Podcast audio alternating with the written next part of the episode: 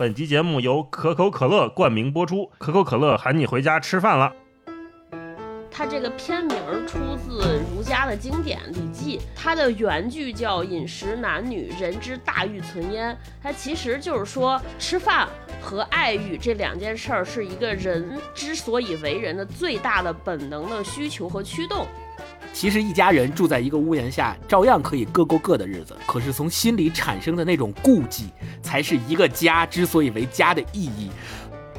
我这一辈子怎么做，也不能像做菜一样，把所有材料都集中起来了才下锅。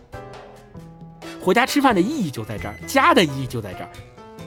回家吃饭就意味着说，你整个人要从一种忙碌的或者向外的状态，回收到一种你自己更活给你自己看的一个状态来。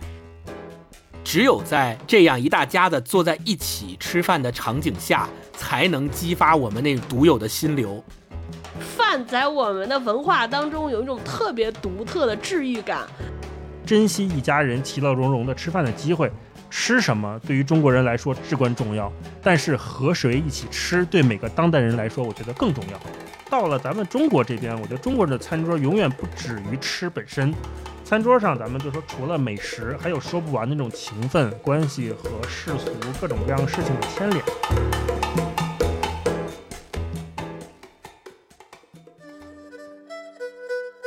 Hello，大家好，欢迎来到新一期的文化有限，我是大一，我是超哥。我是星光，本集节目由可口可乐冠名播出。可口可乐喊你回家吃饭了啊！这集我们开心了啊，迎来了一个我们三个都非常喜爱 而且离不开的品牌，就是可口可乐。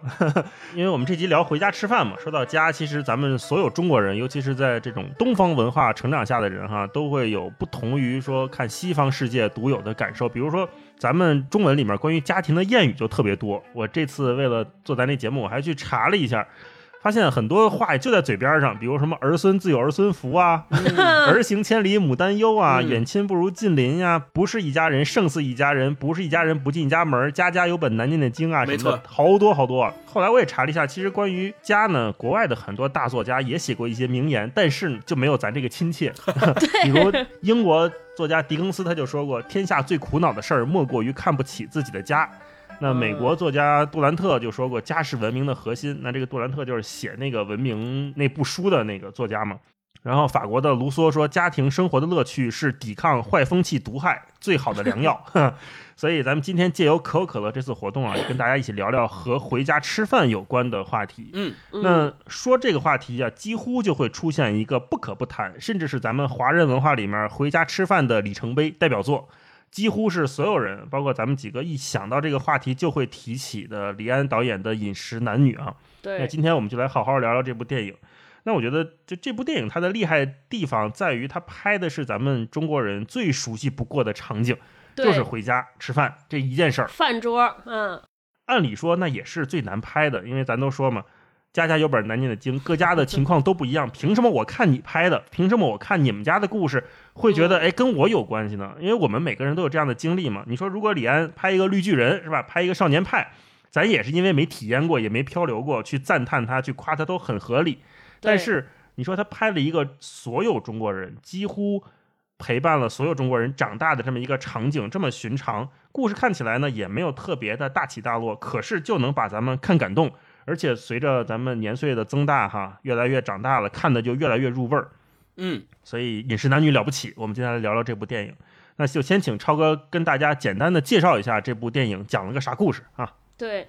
《饮食男女》呢是李安导演父亲三部曲里最著名的一部了，然后也算是李安导演的成名作。我当时我还在豆瓣上看了一下，我我是忽略这次才发现的，这部《饮食男女》也是提名了当年的奥斯卡最佳外语片奖，还提名了金马奖，也是提名了一堆。也是，就是横空出世，几乎是，嗯，这个饮食男女呢，它这个片名出自儒家的经典《礼记》，它的原句叫“饮食男女，人之大欲存焉”，它其实就是说吃饭。和爱欲这两件事儿是一个人之所以为人的最大的本能的需求和驱动，所以叫饮食男女。嗯那其实这部电影，我个人感觉也是围绕这两件事儿展开的，一个是吃饭，然后还有就是男女间的关系。对但是男女间的关系很复杂，就除了我们理解到的平时见到这种小情小爱，这里边还包含了父女的关系，或者嗯父辈和下一辈之间的关系，还有邻里关系，好多很多复杂的关系，同时还夹杂着这种爱情啊。然后这个饮食特别棒，我觉得是整个电影里边最精彩的部分。其实这部电影讲的事情用几个词性的概括，就是一个四口之家的吃饭和爱情。这四口之家呢，是一位早年丧偶的父亲和他一手带大的三个女儿。这些女儿现在用我们现在的话说，几乎算是虽然没有成家，但也立业了啊。那个小女儿也是刚刚毕业。呃，父亲呢是一位殿堂级的厨神，可以说是，就他非常谙熟很多的中国菜系，而且几乎是台湾硕果仅存的懂这么多菜系的厨师。国宴，对，嗯这个父亲每周呢，他们家有一个仪式，每个礼拜天儿就会给这些女儿们做一顿大餐，像国宴似的大餐。影片开篇就讲了他这些饭是怎么做出来的，都是那种大菜、硬菜，像佛跳墙那种烤鸭还得自个儿烤，他做这么一个菜，这是一个不得缺席的仪式。就女儿们无论在外边有多重要的事儿，都得赶回来吃这顿饭。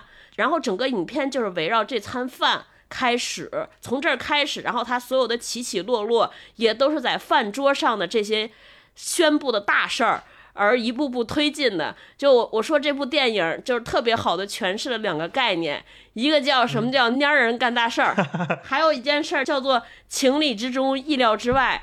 情理之中意料之外呢，就是他讲的都是家长里短，做饭嘛特简单。然后这几个主角，无论是父亲还有这些女儿，看上去都非常内敛，非常含蓄。非常克制冷静，但他每次做的决定都觉得非常疯狂，非常让人啊啧舌。对，有点猝不及防的感觉。让人干大事儿更是，就就我们知道，咱们老看苹果发布会嘛，苹果发布会上有一个仪式，就是标志性词叫 “one more thing”。就这个这个电影里边也有一个标志性的仪式，就是每次吃饭就有一个人说：“哦，我跟大家宣布一件事儿。”对宣布完了之后，对对对嗯，而且说这个宣布一件事儿的时候，都是风轻云淡的说，但是他这个消息都往往都是给每个人心中炸开了一道口子，因为每宣布一件事，就意味着家里有一个家庭成员要从这个老屋子里边搬出去。这种搬，它一个是物理上的说我不住在这儿了，还有更重要的说我要从这个原生家家庭里边出来，开启我的新生活。整个这个影片里边应该吃了七顿饭，反正就是在这七顿饭里边，三位女儿和一个父亲，就是依次。在这个饭饭局上宣布消息，每一个比一个对。每一个消息比另一个更爆炸。最劲爆的是啊。老父亲的消息，对对啊。对，就是那倒数第二顿饭。嗯。对，在倒数第二顿老父亲的宣布的消息之下，这个家庭最终走向了一个特别厉害的结尾。这个我们先不剧透啊，我在这儿，大家可以看一下嗯。这部戏，基本上就是围绕着这一桌周日必须回来的宴席和在宴席上嗯。宣布的一些。爆炸性的消息，这些消息是怎么来的？前因后果，来捋成了整个这个《饮食男女》这部戏，非常非常经典，大家一定要去看一下。而且这个 这个电影是让你百看不厌，我觉得就是无论你看几遍，都会有里边有新的发现。这些人物非常值得咀嚼，这些台词没有一句是废话，每一个拿、单拿出来都是一个金句，而且适合任何场景，无论你是饿的时候，还是馋的时候，还是心情沮丧的时候，都可以拿出这部片子来咀嚼一下，特别好。嗯，嗯，对，刚才超哥解读这个片名儿，也是我这一次看《饮食男女》我才明白的，就是哦《饮食男女人之大欲》。因为，嗯，说实话，这部片我可能十年前看过，但十年前看的时候，完全是当一个做饭的片儿来看的，看不懂他们后边那俩字对，哦我以为这个饮食男女就是讲，就直译过来，我理解是吃饭的人。但，这次看了之后才发现，饮食男女人之大欲这个题，它是在片子里面点出来过的。对对，然后我才分清楚，原来这个男女和饮食是平等地位，甚至是好像一个在桌子上边，一个在桌子下面发生的事情完全不同。是的，嗯。而且以以往我们理解的男女关系，可能我们都默认的是平辈儿之间的关系。对，啊，可能是我们说，哎，年轻人之间的爱情这种男女关系，或者是说咱说父母爱情，那就是纯粹讲老一辈儿或者上一辈他们之间的这种关系。但是我们在这部电影里面看待的几乎是三代男女之间的关系，不，光是有这个猪爸爸，然后有他三个女儿，甚至还有一个小小的珊珊，这里面也有一个祖孙之间的男女关系，特别好玩儿。所以我们说中国人的家庭复杂，或者这种家庭关系复杂，尤其是对于很多国外的观众，因为李安当时在美国也拍了很多电影嘛，在他们看来其实是很复杂的，能看到很多不同的角度。我们在这个简单的男女两个字之间，能看到亲情、爱情、友情，也能看到很多不同的角色。有追求人的人，有被追求的人，有失落的人，有饱含希望的人，有想重新开始自己生活的人。不同的角色在处理不同关系上的各自选择，在这个电影里面展现的淋漓尽致。他一个桌子上面有无数的关系，好像每个人之间都有很多的奇妙的组合。对，还有就是一个家庭最后会走向哪里，好像它预示着这个结局就是要各自离开，然后一起吃最后一顿饭。那接下来我们就请星光给我们介绍一下，为什么李安能拍出这么厉害的电影哈？嗯他的这个父亲三部曲和他的人生的关系是什么样的？呃，刚刚大一和超哥都说了《饮食男女》这个电影，呃，我要补充一个小点，就是《饮食男女》的英文被翻译成 Eat, Drink, Man, Woman，就是它英文 这么直接呢对，是的，是的，它的英文跟它的中文是特别特别，可以说是完全直译的这样的一个翻译。哦，我猜啊，我不知道是不是这样，我猜是因为在这样的翻译里面，可能才能。表达出在中国话里面饮食男女，刚才像大一解释的呀，饮食是什么意思？它饱含有丰富的意蕴，然后男女也饱含有丰富的意蕴。如果说假如用更加意义的方式来把它译成英文的话，有可能外国人他理解不了，所以那我就干脆用特别直译的方式，然后我用电影告诉你这个饮食男女我是怎么理解的，李安是怎么拍的。哎，要是我翻译，我可能就翻译成嗯 under the table，在桌子下边。对对，所以但是 但是你看这种意义呢，他就说你必须要看电影之后有自己再生发一层呃的意思，他你才能体会到它里边蕴含的那个感觉，可能是那个层面的。但是李安可能就是他想说饮食男女的这个包含的意思啊和层面的东西太多，那我干脆我就给你一个直译，你直接去看我的作品就好了。对我是猜是可能是因为这个原因。对于李安来说，我觉得咱们也没有必要再次赘述了，因为李安可以说是华人导演里面。嗯，不管是在好莱坞还是在全世界的范围里，他都是最最最最知名的导演之一了。嗯，他拍过太多嗯太多的电影，不仅仅是有关于中国文化的，他甚至于在西方文化也得到了那边的这个文化传统里面的大众的认可，而不仅仅是学院派的认可。虽然说，呃，他拿过很多很多的奖项，包括奥斯卡，包括金熊，各种奖项他都拿到手软。那我们说，是不是李安他只是拍艺术电电影，或者说他的艺术性被那些学院派的呃老师们所认可？不是，恰恰是他的电影让我们这样的普罗大众，让我们这样的普通人看了以后，也能够有非常非常深的体会，也能够体会到他的电影里边所要传达给我们的那些，不管是中式的情感，还是西方的那些呃情感，他都能够在他的电影里面融会贯通，拍得非常好。正是因为这样，我们才说李安他真的是一个特别特别伟大的导演。大家对李安如此熟悉了，那我就不说大家都知道的那些点，我就先总结一下，他一共都拿到过。刚才说他拿奖拿到手软，他都创造过多少个前无古人，最起码是前无古人的一个成就吧。比如说，他拿过两届奥斯卡金像奖、两届金球、两届威尼斯电影节最佳影片金狮奖和两届柏林电影节最佳影片金熊奖和英国电影学院终身成就奖。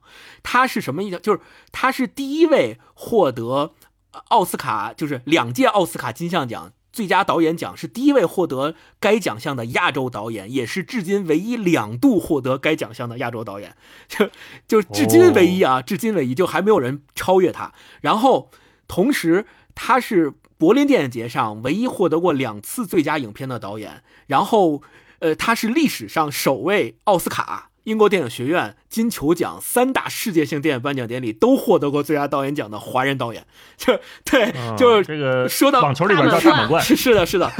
说完说完这个之后，大家就能知道他在这个电影界的地位到底是一个什么样的地位。然后，并且为了表彰他对电影的贡献，呃，咱们不是有那个给小行星命名的那个惯例吗？世界上，他有一颗有一颗小行星是以他的名字命名的，就是相当于他永远在。天上闪耀着，这个有这个大概有这个意思，对，就特别厉害。然后我们如果说要探求为什么李安他拍来出来的电影能够融贯中西方的文化，能够既让东方人看了喜欢，也让西方人能够理解，我们可以从他从小的这个生活经历里面去窥知到这里面的一些点，比如说他的父亲是一个呃教育家。呃，从小就是呃当校长，在各个当过小学校长，当过中学校长。然后李安的上学的经历也是跟着他的爸爸一起的，就是他爸爸，比如说一段时间内在花莲当小学校长，他就在花莲这个地方上小学。然后过了一段时间迁到台南，又到另一所小学当校长，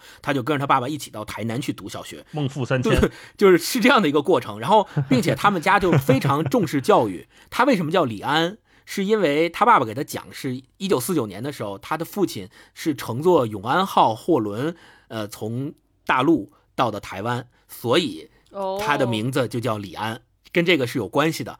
嘿，我们当年那个高考作文题叫说安，我一把这段写进去。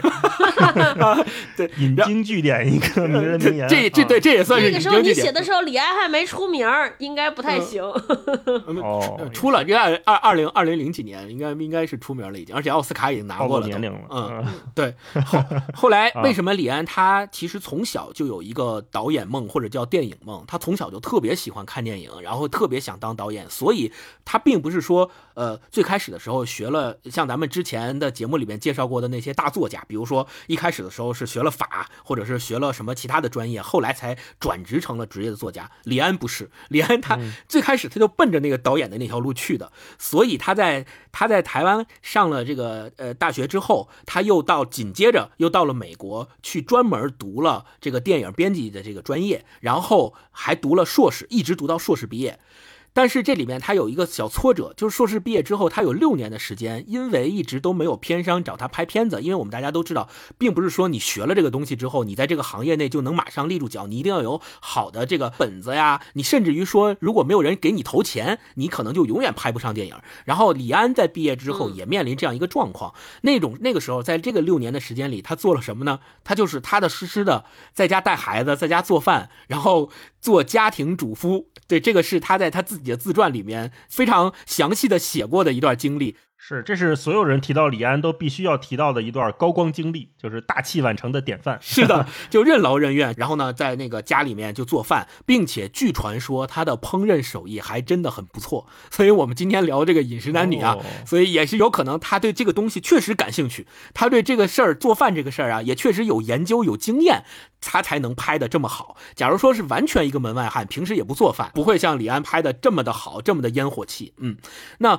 接下来，除了就是刚才提到，呃，大一也提到他的父亲三部曲，这个三部曲也有叫中国三部曲的，因为他描述的都是东方传统文化下中国家庭关系里面人与人之间的这种变迁和跟这个社会的大环境，呃，家庭的小气候这个之间的一些矛盾和冲突的体现，所以又叫中国三部曲，并且为什么把它叫三部曲，是因为主角就是演。呃，在《饮食男女》里面演猪爸爸的这个狼雄，他是贯穿这三部电影，他都在这个三部电影里面演父亲的角色，所以又叫就是以狼熊为为这个主轴吧，对，所以就叫父亲三部曲，狼熊宇宙，狼雄，对对，然后他的他的这个从时间顺序来来讲呢，第一第一部是呃推手拍摄于一九九一年，然后第二部叫喜宴。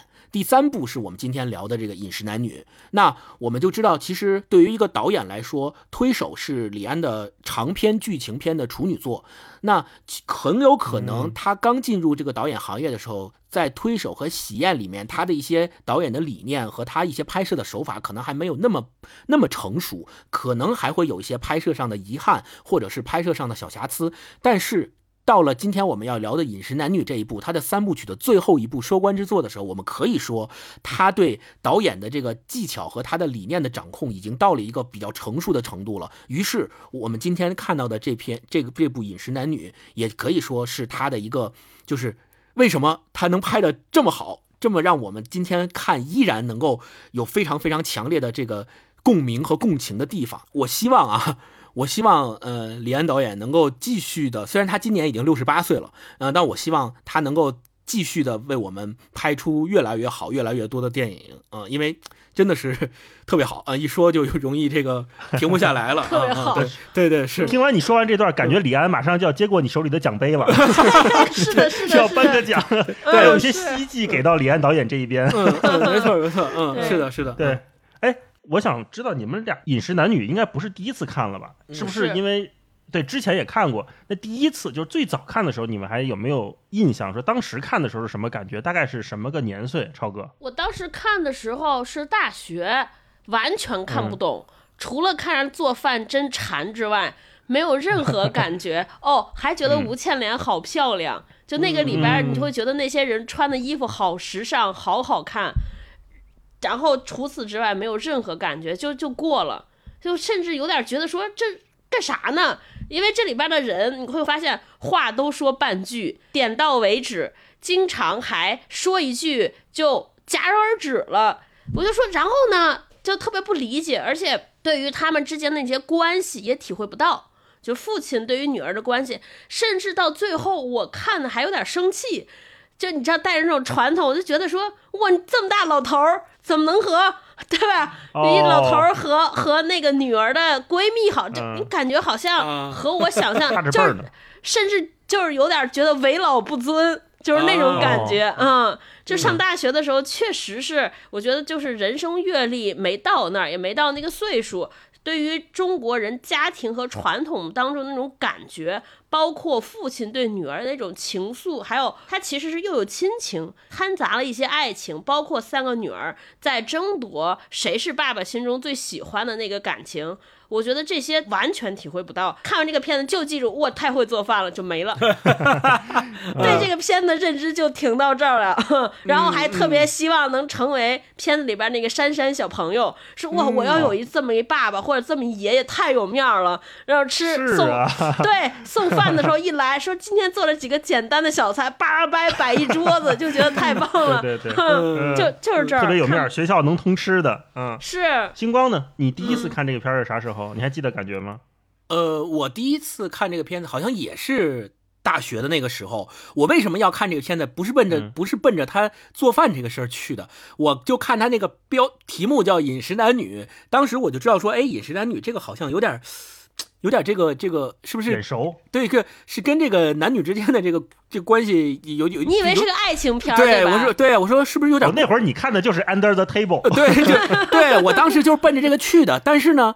他哎，有有意思的是，他没也没有按照我的预期那样去发展和拍，他的这些感情都是藏在下面的，他没有放在桌子上，就是赤裸裸的放给你看。所以那个时候看了半天，也有看的温温吞吞的，我也觉得好像也不过瘾。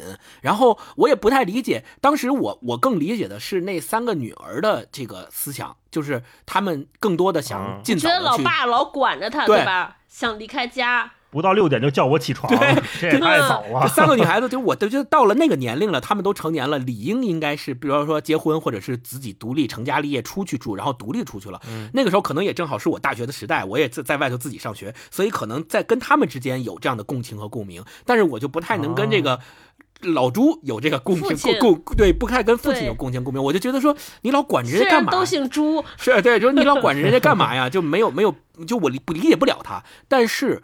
到这次再重新看，我就发现对这个父亲的这个角色呀，有更深的理解了，并且我真的是特别的喜欢这个父亲的角色，就是他，他这个他身上有太多太多可供挖掘的这个层次的东西和可供挖掘的，就是他身上就是这么说吧。这个角色的丰富程度是远超乎我之前看的那个想象的，对，太丰富了。他有太多太多面相可以让我们去讨论了啊！这个我们觉得后面咱们好好讨论一下这个角色所表现出来的这些丰富。嗯嗯，超哥，刚才星光不是说他不太理解那个猪爸爸吗？我记得我当时嗯看的时候特别不理解，说为什么这个年轻的女孩会喜欢上这么一个对同学家的父亲？我说嗯，图啥？就图他会做饭？那也不至于啊！应该不至于，不至于。对嗯，我说，而且你们俩俩邻居，他做饭做的好吃，可以每天去那儿吃啊，至于还要和他结婚吗？你就是理解不了这个人身上的那种男性魅力的弧光，然后也觉得这是一个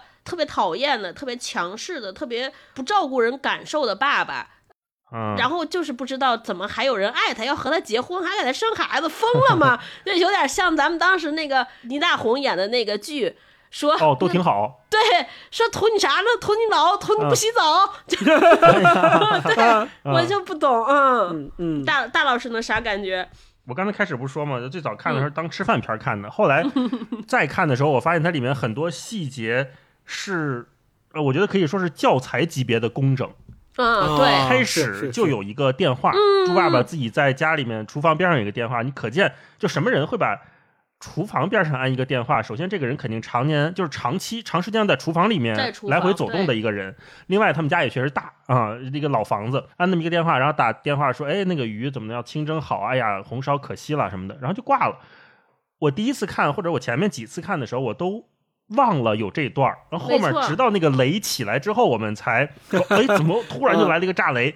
有很多伏笔。在我们嗯回头再看的时候，你会发现他很多伏笔早就埋下了，而且没错，一家人甚至这两家人一起吃饭的时候，每个人说话的时候，对方的那个眼神，嗯，某一个人说了一个笑话之后，他到底逗笑了谁，刺痛了谁？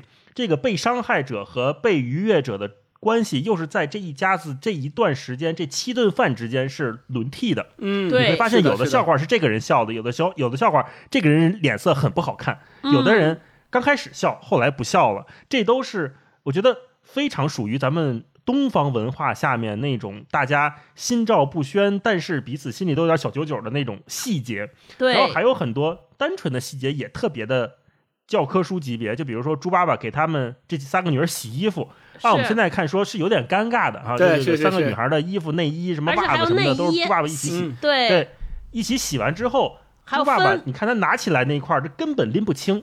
那块儿是一个非常漂亮的细节的隐喻，就是说这三个闺女跟他之间的关系，他根本摘不开。后来他在饭店的后厨又跟他那个老伙伴说：“哎呀，我不想了解，也不想理解。”那你说那块可能是个气话，但是也有可能是他真的做不到，就说：“哎呀，我真的无法了解这一代，我就像他们这些内衣一样，他们那么隐私的东西，那么私密的东西，我是摘不开的，我也摘不清楚，我也不想给他一个线头一个线头去倒他，剪不断理还乱的关系。每次看的时候，就像刚才超哥和星光说，都有细节会让我叹为观止，说哇，是的这儿原来还有一个细节，嗯甚至说他这七顿饭，我们说如果不算他们在外面吃的那种啊，算上做饭，真正拍做饭大概是七场大戏。他这七场戏，我前两天还跟一个特别会做饭的叫田螺姑娘，我还请教了一下，嗯。她还帮我用文字拉了个片儿，说这七顿饭呢，按理说就是倒数第二顿，就是他们那个家宴，两家家宴是最复杂的，对，而且在每一顿做饭的过程当中，这个猪爸爸的手法也略有不同啊。嗯。你比如说刚开始他有一个，我不知道你们有没有印象，就是刚开始特别经典那几分钟的做菜，他有一个杀鱼的环节，啊，先把筷子插进去，对对，他是把筷子啪一下拍到那个鱼嘴里面，其实是为了让那个鱼定型。有的做法呢是拍进去之后是为了转一下把内脏取出来，但哦他们那个就是为了定型用的。但是你看后来还有一场戏，猪爸爸还是要杀鱼的时候，他把筷子插进去之后，软了，他没舍得下手，对对他犹豫了一下没下手。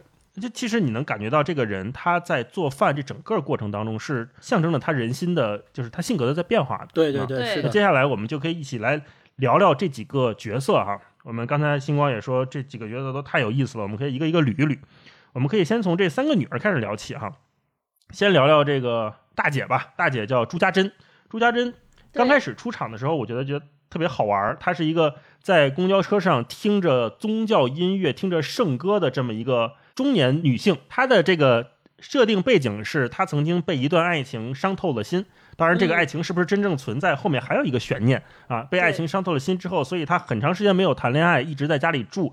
她也认为她是永远会陪着父亲、照顾父亲的这么一位。我你们在看到他这一条线的时候，会有什么不一样的感受吗？或者看他前后的变化？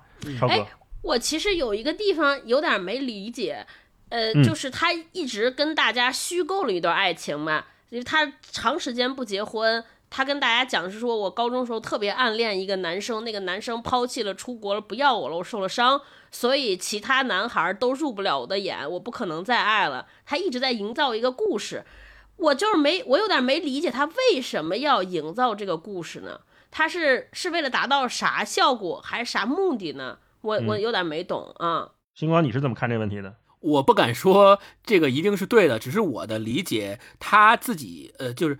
大女儿朱家珍，她本身就是他们，因为他们的妈妈早年就去世了，去世的时间比较早，就剩下了他们的老父亲一个人，把他们三个女儿其实是从小拉扯大。那在这个过程当中，一定有很多的艰难困苦，呃，这是第一。第二，在这个过程当中，作为大姐。她一定是要站出来，有点像，比如说家里的母亲去世了，那大姐要站出来，成为类似于家庭里面的母亲的那种角色。她要负责照顾呃两个妹妹，甚至于要负责陪伴自己的老父亲，也要她要承担起这样的一个责任，或者是就是角色来。这个这个恰恰又是中国传统。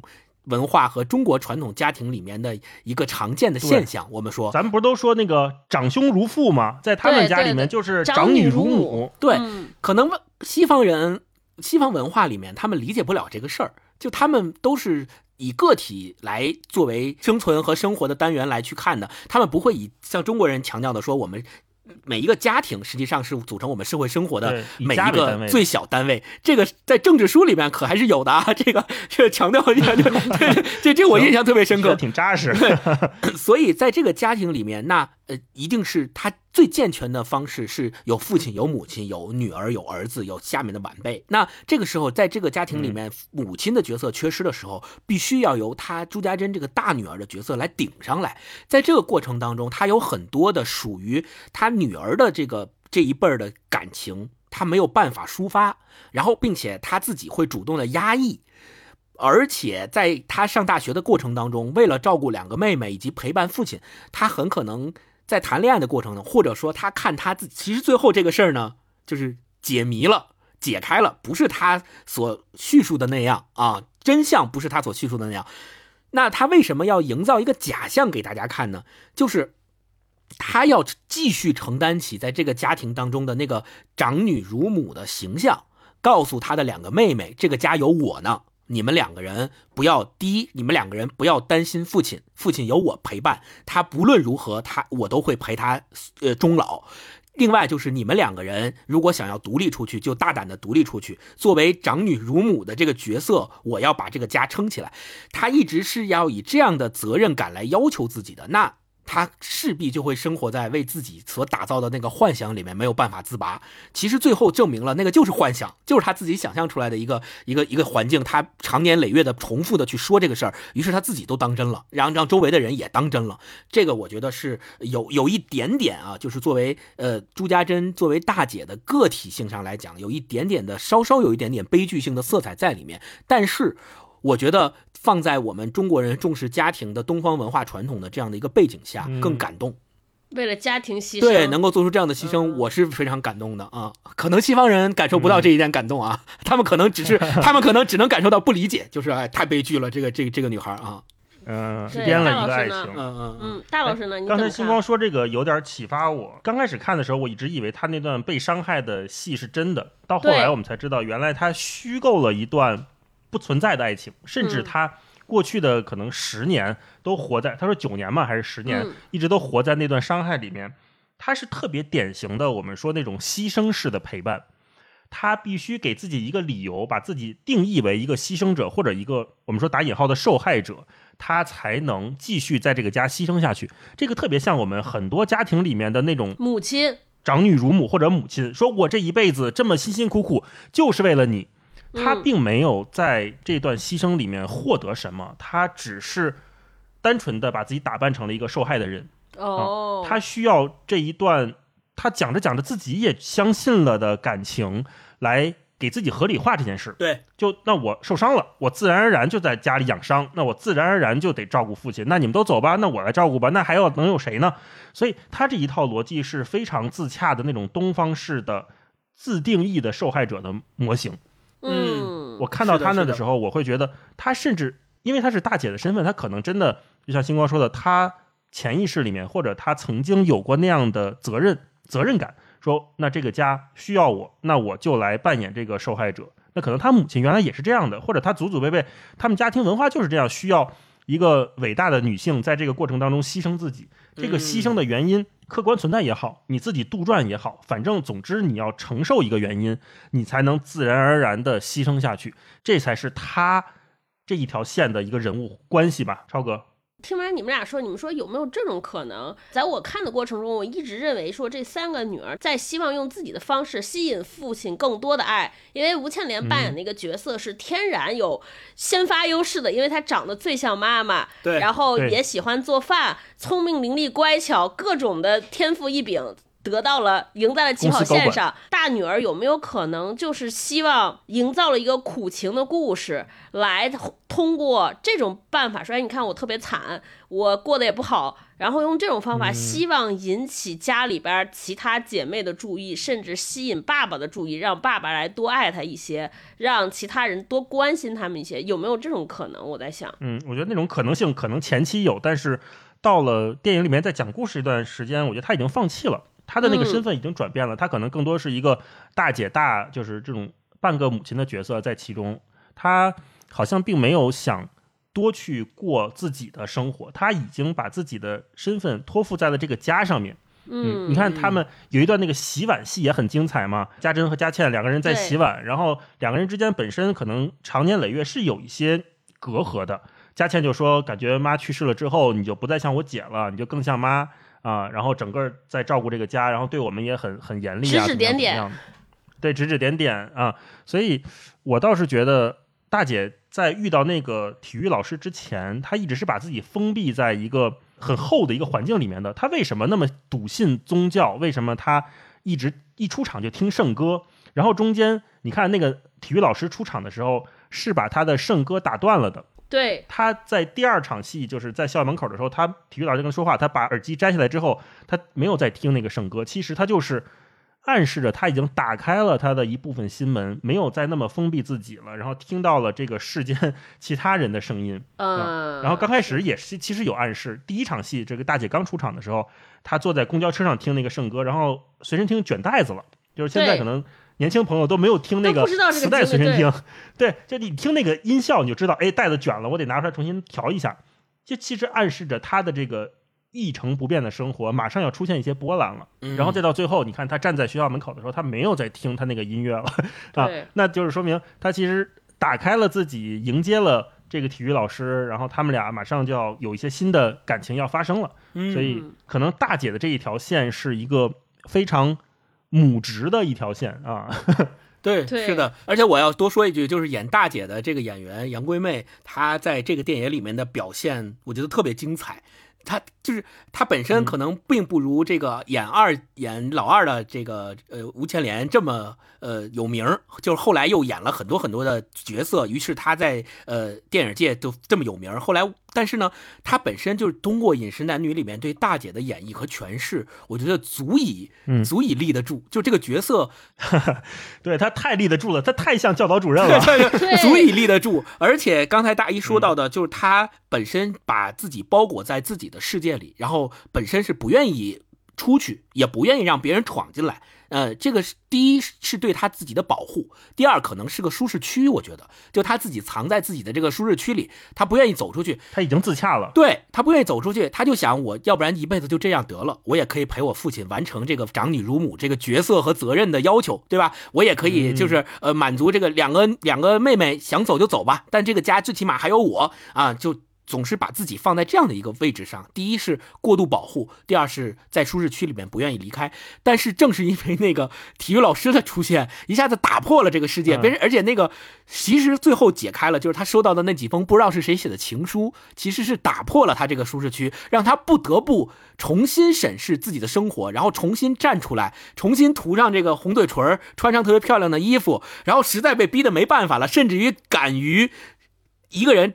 到讲台上对着话筒说说你们你你有没有意思对吧？你有没有意思？你是谁？你你勇敢站出来呀，对吧？给我站出来！就那个场景，我觉得太棒了。就是他就是完全的把他自己真正的那一面表现出来了。而且你会发现，大姐是那么的一个，在咱们前期看来那么保守的那么那样的一个形象，但是她是特别快，就她那个在在那个家宴上，他就特就他动作特别快，老房子着火没得救了，对，特别快。他他就说那一吃饭就说呃我要宣布一件事儿啊，我我我找到了一个男朋友，然后说我今天晚上我就要跟他搬走，就是就特别快，说我在门口，对他就在门口，我可以带他进来，你带他见一下，见完我今天晚上就搬走，我我一步也不想留，太快了，就一下这个马上形象就转变过来了，摩托车就在外边，这坐着就走了，对。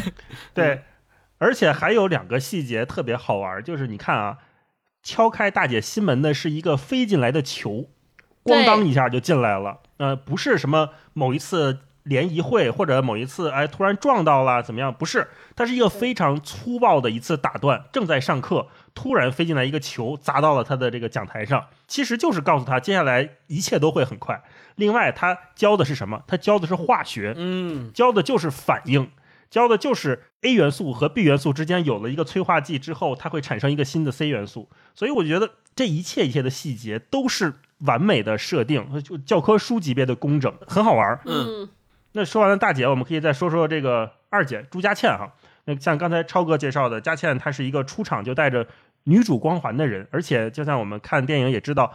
呃，在墙上挂着他们母亲的那个遗照的样子，其实是非常像朱家倩的，就是按她那个样子来的。其实也暗示了说，佳倩可能是在这部戏里面相对更主角一点，或者说她在这个家里面，呃，更接近她女主人的那个样子。虽然我们刚才说长女如母，家珍可能是承担了更多责任，但是我们后来发现，真正继承了或者说对。父亲这一套手艺有兴趣的还是佳倩？我想知道你们看佳倩这条线的时候会有什么样的感觉？这次星光先说吧。嗯，呃，首先我特别赞同，在这三姐妹里面，佳倩的形象首先是一个特别特别优秀的独立女性的形象。她在工作上、在职场上、在个人的感情上都是特别的独立，并且赢家，看起来对吧？呃。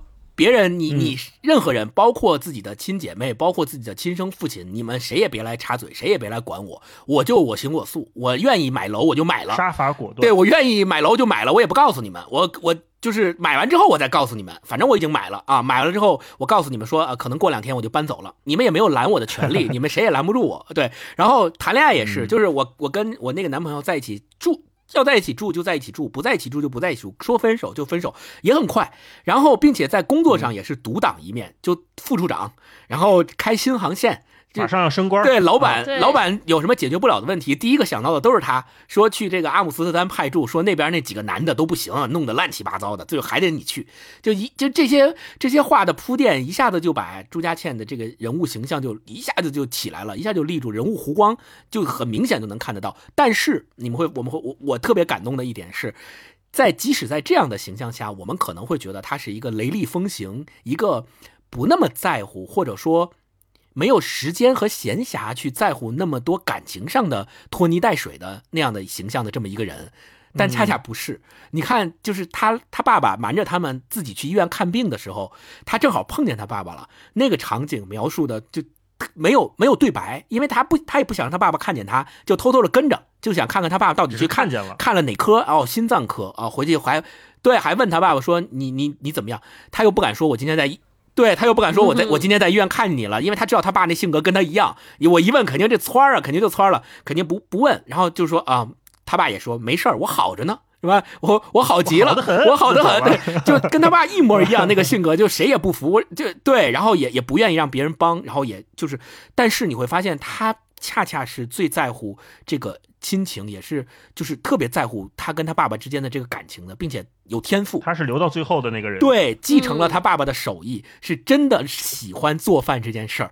他爸呀，从小对他的培养就是说，你不能，你不能干这个，你怎么能干这个呢？我干这个就够了，你不能干这，你得上学去，你得接受好的教育，你得去外边工作去，你不能一辈子跟我一样困在厨房里。厨房算什么？对，这算啥呀？但是他不这么认为。他觉得挺好，我喜欢做这个事儿，我愿意做这个事儿，而且我能做好。你为什么不让我做呢？你看这个影片的结尾，最后也是他，实际上是他代表，我觉得啊，是他代表女儿那一辈儿跟父亲之间的，通过最后的那一顿饭，有了一个我们所认为的和解。就他爸爸终于在他做那顿饭里面说：“哎，我能，我又能尝到味道了。”然后朱家倩叫了一声“爸”，然后呢，那个父亲叫了一声“女儿”。对，就我觉得这个，然后影片整个结尾，我觉得这个是它代表了女儿那一辈儿跟父亲那一辈儿之间的和解。超哥呢？这部电影很多人都说是讲了一个中国家庭里边常有的现象，就是压抑，甚至是说中国人身上的那种特质，就是特别擅长压抑、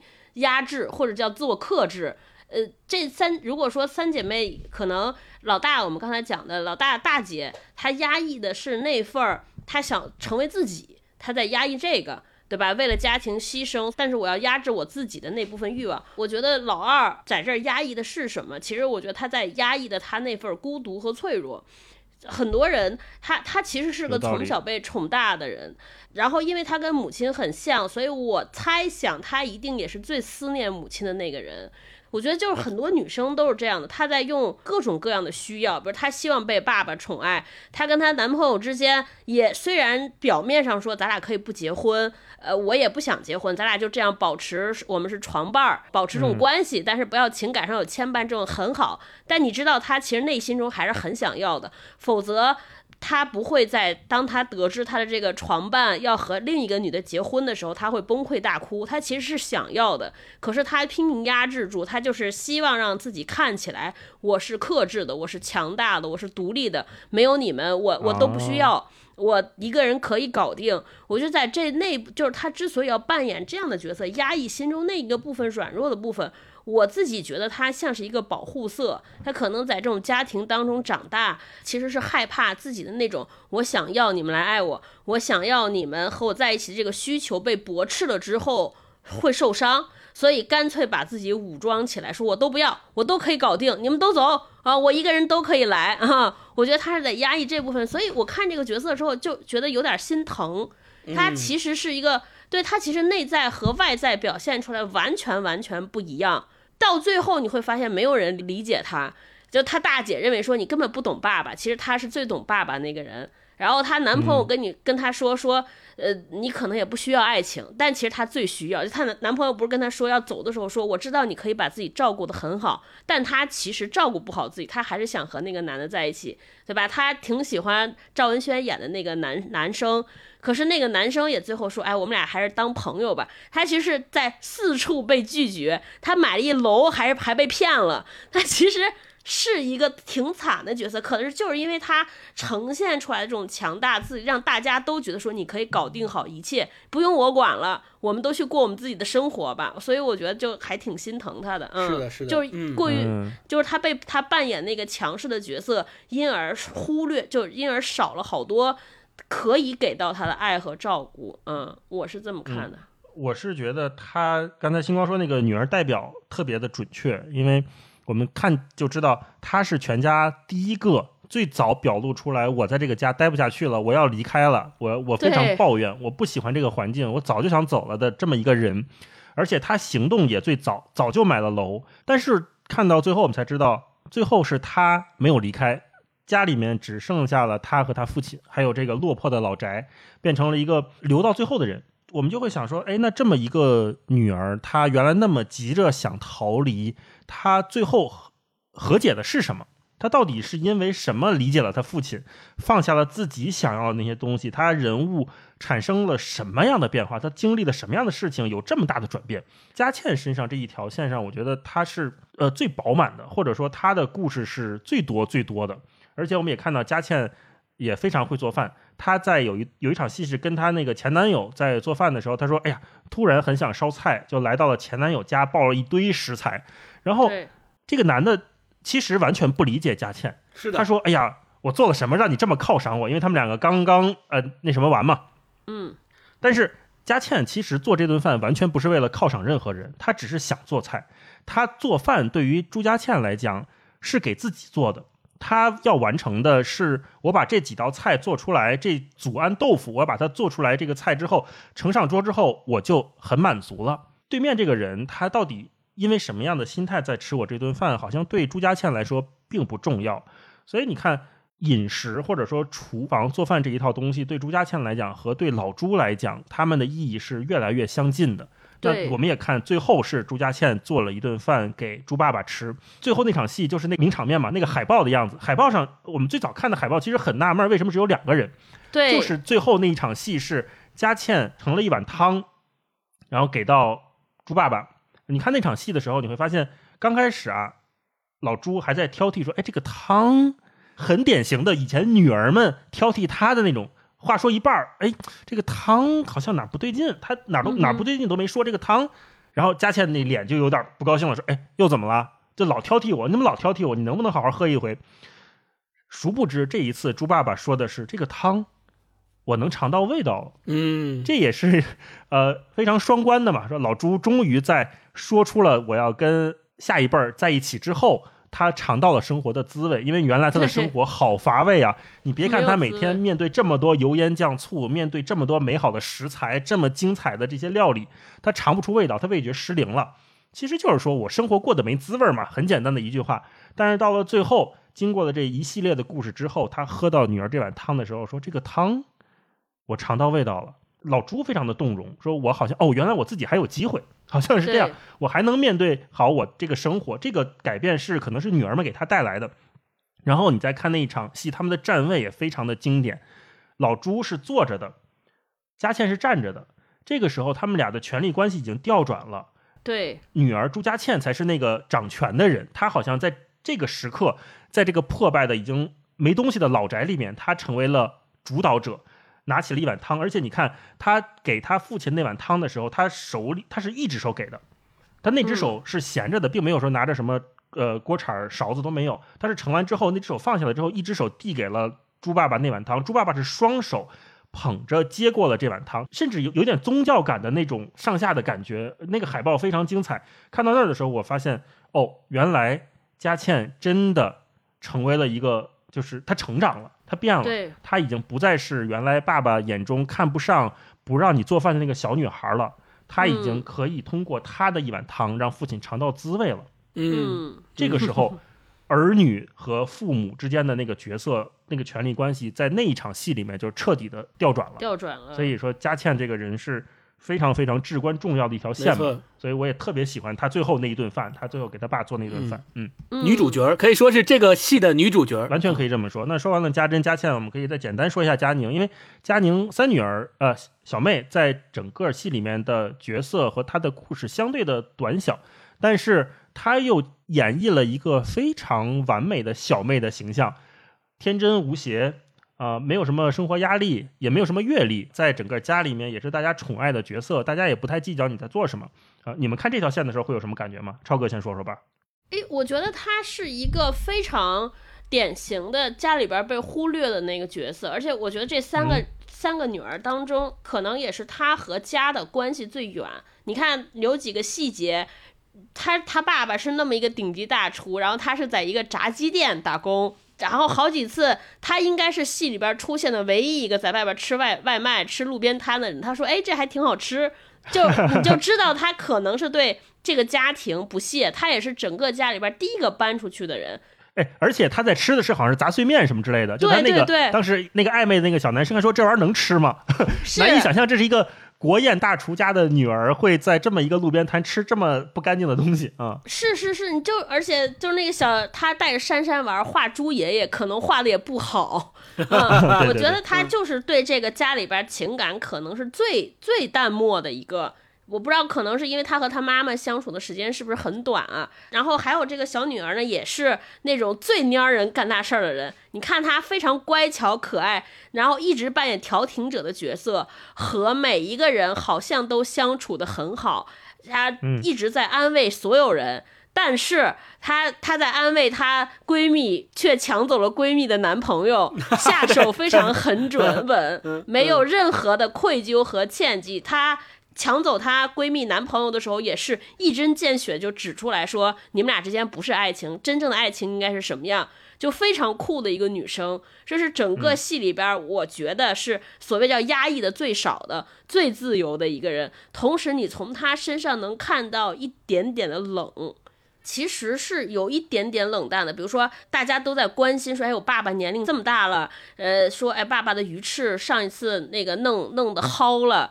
其实这些小女儿都看在眼里，早就知道。比如说放做丸子的时候忘放了东西，小女儿都知道，但是小女儿从来不说。有的时候不说，大家我觉得是很多人理解不说，说是不是怕说出来伤心，怕说出来难堪？我觉得都不是。我认为她不说，其实就是不在乎，因为她可能就是觉得人就得是这样，她就是这样老去啊。爸味觉不行，也就那样吧，很正常。我觉得他就是对这个家不上心啊，最不上心的一个。对，还小。另外，我觉得他可能就是受的这个，就是作为一个冷眼旁观人。你看他爸爸对他的提及也最少。他爸爸在和朱伯伯喝酒的时候说，大女儿受了多大的伤，把二女儿跟跟爸爸羁绊又很深，同同时冲突又很激烈。爸爸全篇没有提老三，就大家都觉得老三是个孩子，就是常年是一个被忽视的感受。所以就是你们忽视我，我也忽视你们。我就早早走啊！我自己看到是这样，所以我觉得这这个小女儿应该是那个家庭里边的那个真正的叛逆者啊！啊，星光呢？星光看佳宁这条线会有什么感觉？我还是同意超哥的这个说法，就是这个小女儿啊，她本身是，其实在她身上，她代表的是什么呢？她代表的是那个年代的新时代的青年女性。他们的这个形象，就大学生刚刚毕业啊，然后呢，你看啊，这里面有几个细节啊，这个这细节有可能是我自己牵强附会的啊，只是我的理解，就是，嗯，就是你看他，我们这就是盲目拔高的一集。你看这三女儿，你说她本身出生在一个国宴大厨的家庭里面，从小吃的肯定都是最精细、最好吃的这种山珍海味。对对对。但是她大学毕业以后打工去哪儿打工了？去西式快餐店打工。我稍微补一句。他这个西式快餐，快餐到什么程度？开场有一个外国人，你知道吗？就是他的那个食客，是连鸡肉都分不清楚是不是鸡肉的这么一群人。对，是的。我刚开始看的时候，我在想说，为什么要设置这么一个外国人突然来挤过来问说，哎，我要的鸡怎么怎么样？他说，先生，这就是鸡。他的食客是这种人啊。对，这个细节也 call back 了。后来老朱和他的同事说，说人粗了，吃什么都是一个味儿。嗯，对吧？对，所以我找一老外来演也挺坏的。最粗的人，最粗的人都分不清是什么肉。所以我说，这个小女儿她从小吃过这么多山珍海味，她还是选择在这个快餐店打工，是不是证明了这个时代所夹杂着这种快餐文化，或者说这个快餐店背后所代表的那种新时代的这种价值观的这种东西的冲击是没有办法阻挡的？就即便是国宴大厨的这样的一个家庭，他。有这么传统悠久的这种文化，星期天每星期天都要回去吃这么多山珍海味，从小吃这么多山珍，还是挡不住。依然这些洋快餐还会还得进来，而且这些洋快餐还有那么多人吃，哈，这这这些人这些分不清楚鸡肉到底是啥的，那个对牌的那么多人买，对。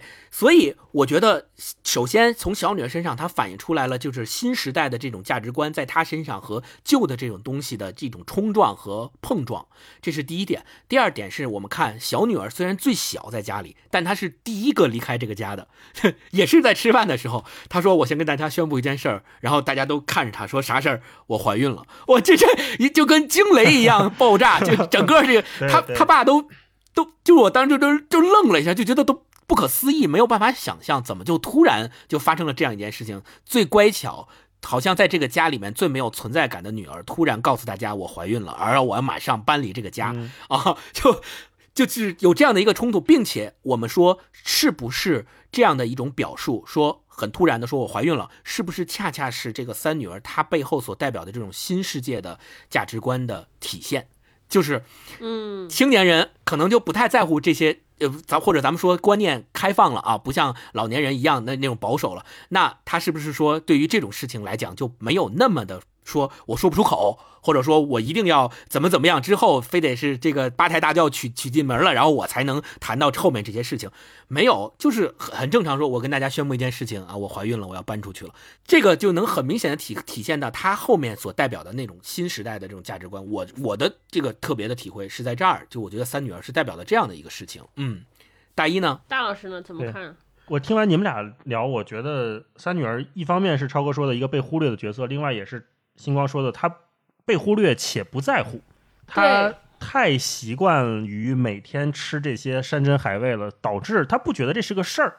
这也是呃，可能是我们这一代或者是更年轻一代人成长的环境，就是过的都是好日子，所以我不认为现在的一切难能可贵。他不会觉得，他不肯定不会像他爸一样，说我做一顿饭，每一道菜前后的顺序、节奏，今儿吃什么，明天不能重复，有一个特别妥当的安排。没有那个，我就想吃炸鸡，我就想吃汉堡包。我觉得这，然后我喜欢一个男生，我就跟他在一起了，我不管他前因后果。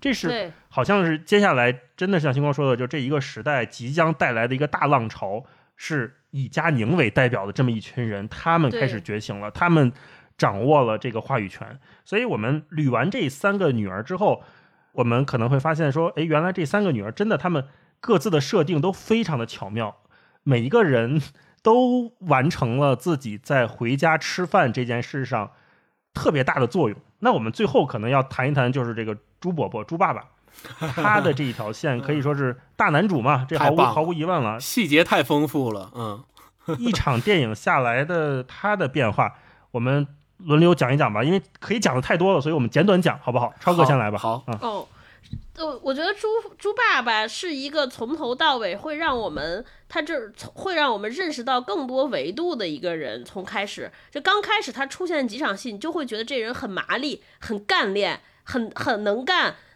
挑事儿的，跟这个而且就有中国父亲身上的那种呃好面子。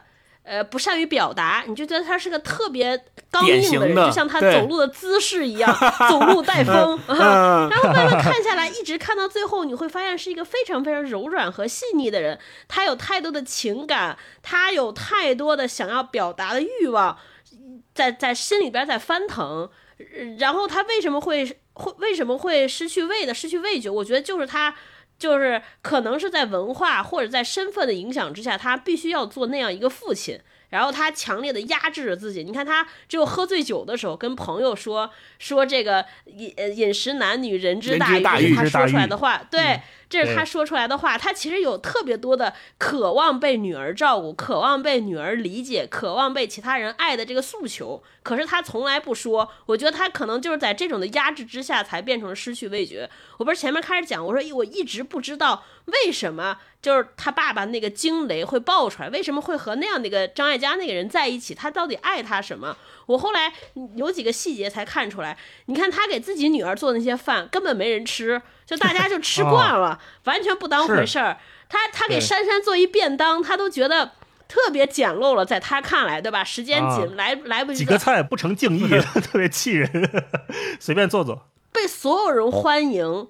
他做的那些，他即便是剩下的包子，都会被张艾嘉和他们那对母女都觉得对他很好。锦荣我觉得对对，都被锦荣。他，我觉得他是有有一种那种典型的，我需要被人看到，我需要被人理解，我需要被人爱，我的爱需要回应的那种人。他其实是个非常非常柔软的人，而且他是个非常非常细心的人。就最后一场戏，我不知道你们有没有记过，就是他本来是想拿钥匙开家门，最后他没有拿出来钥匙，敲门，还想了想，还是敲门，你就知道这是一个特别注重细节的父亲。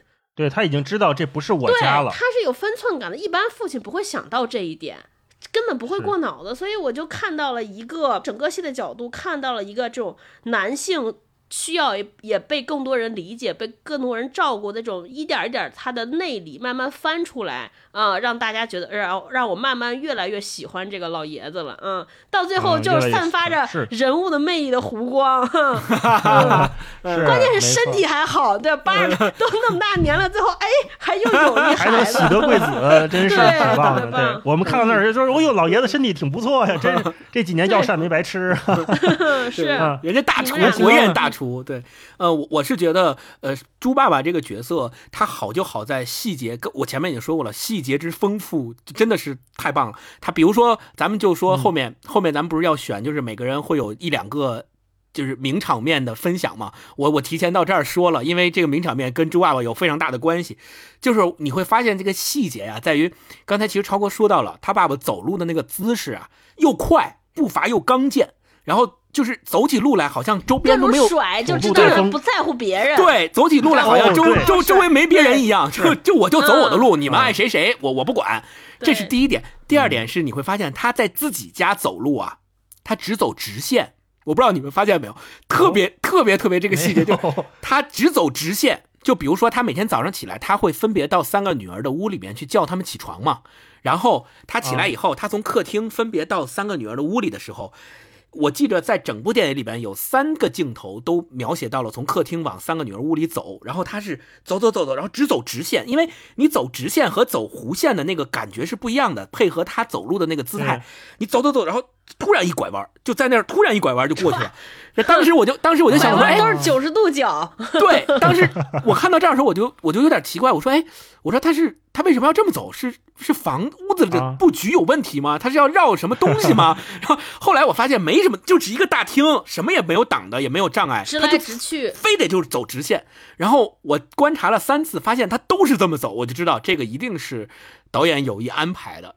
对，就是要告诉大家，他这个性格完全能够淋漓尽致的体现在他这个走路的姿势和走直线的这个这个这个 习惯里，真的是走直线，太棒了。然后另外一个就是在这个片子里面，我觉得他的这个感情，超哥说到了他的感情的隐忍程度，或者说他感情不善于表达自己的感情这个程度，真的是叹为观止。李安曾经评价过演猪爸爸的这个演员郎雄一句话，说他觉得郎雄的脸啊。是所有中国父亲的脸的集大成者，就是就是 就是有有有有，我跟霹雳看的时候还说这长得有点像我爸，就是你你一看狼雄的脸，你就觉得他就是一个中国最传统、最典型的家里的父亲的那个角色，就没有人比他更能够演绎，没有人比他更像。他一说话，大数据算出来就是这张脸了，神态、举手投足，简直是不能太再精细了。对，然后最后最后有一点就是我特别。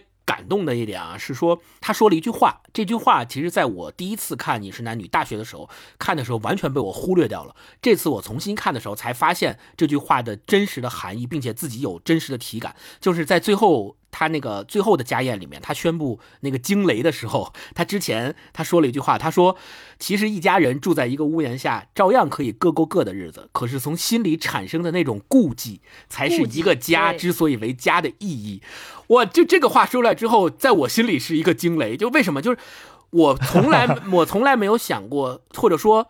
真正有一个人把这句话赤裸裸的总结出来，摆在你面前，你再去体会它的时候，你才会发现它的真实性和准确性是这么的强。就是我们我们说中国人传统文化的家庭里面这么多关系啊，错综复杂的关系在里面去纠缠、去纠葛，就像这部电影里面描写的那样，那是不是说我们在这里面就会觉得自己的人生受限，然后自己的个性得不到发展啊，自己的这种种种东西都都会因此而。走向一个悲剧性的色彩，是不是这样？其实不是。就我们说回家吃饭的意义也是在这儿。说回家吃饭，又又要每年春节又要见这么多亲戚朋友、七大姑八大姨，然后一见面又得聊那些家长里短，那是不是对于我们现代的这个中国人青年来说？这种事情会对我们是一个困扰。第二，焦虑。第三，我们不想再继续下去了。我们想打破这个传统。我们不想再回家吃饭了。我们不想再跟家里人、再跟亲戚之间有这样的对话、有这样的交流了。是不是？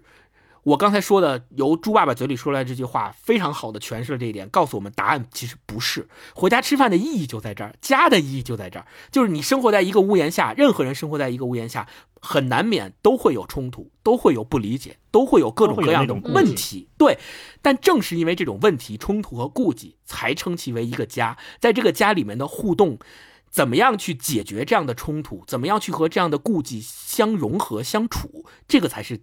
家之所以为家的意义，如果这个这个都不顾了，这个都没有了，那你自己一个人出去生活就可以了，那还称之为叫什么家呢？我觉得就没有家的意义了。就这一点给我一个特别大的一个启发，就这次看真的是有特别强烈的体感。嗯，对。接着星光这个说，家之所以为家的意义，就是那种心里产生的顾忌。他后边还有一句话，那就是人之所以为人的意义。他说的是，我这一辈子怎么做也不能像做菜一样，把所有材料都集中起来了才下锅。但是你看微妙到什么程度？他说完这句话之后又没说，然后又不说了。对，说哎呀，吃过饭再说吧，就还没有提这个事儿。后来是大家催他，哎呀，你说吧，你说吧。菜都凉了啊！他说的是哦，我买房了，我在官渡那儿买了个房，还是没说正事儿。就是你看他整个人，他是一边又纠结，一边又想说，一边又说不出口，就非常典型的那种父亲的形象。这个就是顾忌嘛，家之所以为家的意义。还有他这个顾忌在哪儿呢？他其实如果觉得他不说，他想说是让锦荣得到一个名分，他是为了锦荣才想说，但他不说呢，其实又为了顾及儿女。这就是一个特别典型的中国父亲要夹在丈夫和父亲这个身份当中各种犹疑，而这个父亲还是因为年龄大了，要年轻一点的男性，他还得夹在自己是个儿子之间的角色，各种各种转。就在这个宴席上，还有他还有一重身份是一个女婿，就是变成了 梁伯母的女婿。是是是。再看这一遍的时候，我就特特意捋了一下他和锦荣条情感线这些暗线。我看完之后才恍然大悟。你说他前两天为什么要去找归亚雷聊天，找梁母聊天？其实那是在讨好丈母娘，顺便也去他们家刺探一下他，刺探一下这个锦荣那边离婚的消息。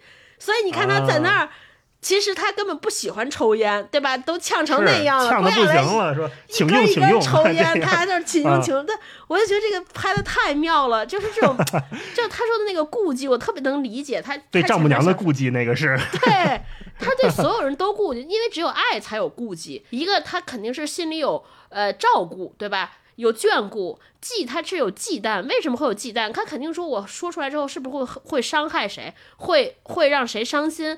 这就是爱的意义，对吧？只有没有爱，不在乎，才不顾及呢。没错，我说完了 爱你们怎么着怎么着，对吧？没错，所以我觉得特别。你看他说那句话，不想我个人的事情连累了家人，变成一种负担。你看这两个词用的都很重，其实就连累了家人，要变负担。但你其实你想想，他跟锦荣在一起没什么好连累的。他只有观念上的束缚，其实他们两家生活条件还都不错，也不会变成什么负担。你也有房子，也有钱，也有手艺，然后两个人也相爱，是吧？其实没有，但他其实有连累。我觉得他的那个连累，就是觉得说我可能成为一个老父亲，让你被指指点点，而且对子女，对对子女会被指点。我估计他也会觉得，他说出来之后，是不是锦荣和他女儿之间的这种友谊也破裂了？大家会不会辈分都变了？你把我，你对我辈分都变了，你想想。对，是的，是的。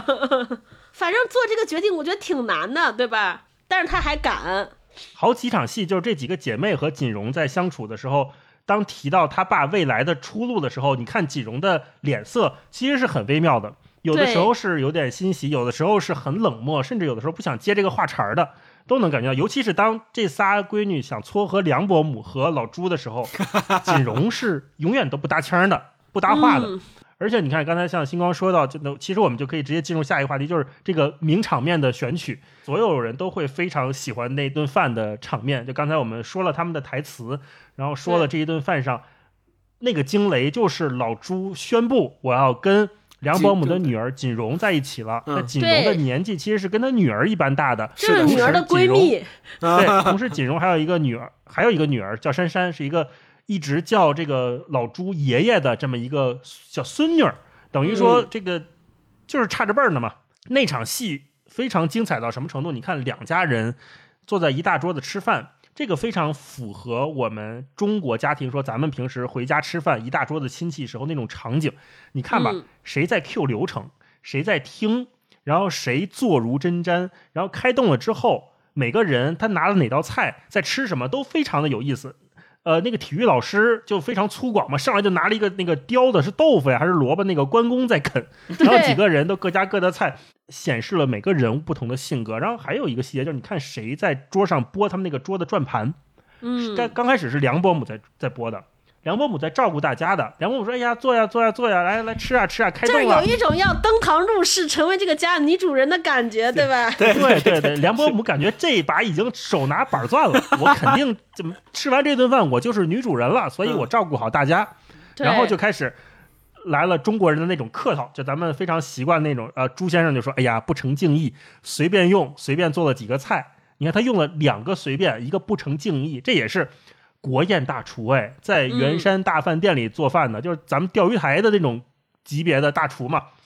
说哎呀，随便随便做随便做。但是你看那道菜，那天我们还不是跟田螺聊嘛？他说，其实那一顿饭是整部戏里面最复杂、最难和复杂度最高的一顿饭，因为这是家宴，其实是老朱的提亲宴，他会这么认为。但是梁伯母一看到这这场面之后，哎呦，这可以啊，这这这马上就就来了嘛，这认了我了嘛，对吧？是这么一个。以为会给自己提亲呢，没想到最后提的亲是自己的女儿。对，然后你看这一场戏精彩了，珊珊在那儿说说，哎，我喜欢吃这个，我喜欢吃那个，然后还说了一个术语，说什么这个不新鲜，什么不够好吃之类的。嗯，梁伯母突然说，小孩子嘴这么刁，以后长大嫁不出去了。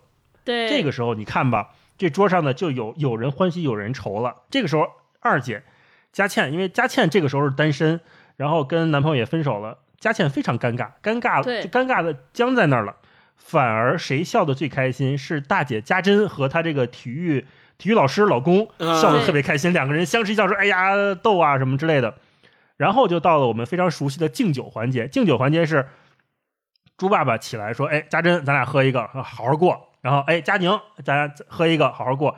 然后到老二这儿，哎，老二干一杯，没有什么祝福语，因为对佳珍和佳宁来讲都有非常好的说辞，说哎，你们这不是新婚了嘛，马上了要组建新的家庭了，怎么样怎么样？但是到老二这儿，好像对佳倩来说没什么好住的，说行，那都就习惯都在酒里了，大概这意思，咱就干一杯。嗯，然后你看老头喝到前襟儿都湿了，后来也不知道是出汗还是怎么着，就是已经不在意。平时你看刚才星光说，咱们说分析老朱是那么讲究细节、条理、有原则的这么一个人，但是这会儿他也顾不上了。你看他穿了一个高领的黄色的这个针织衫啊还是什么，就前面都都湿了嘛。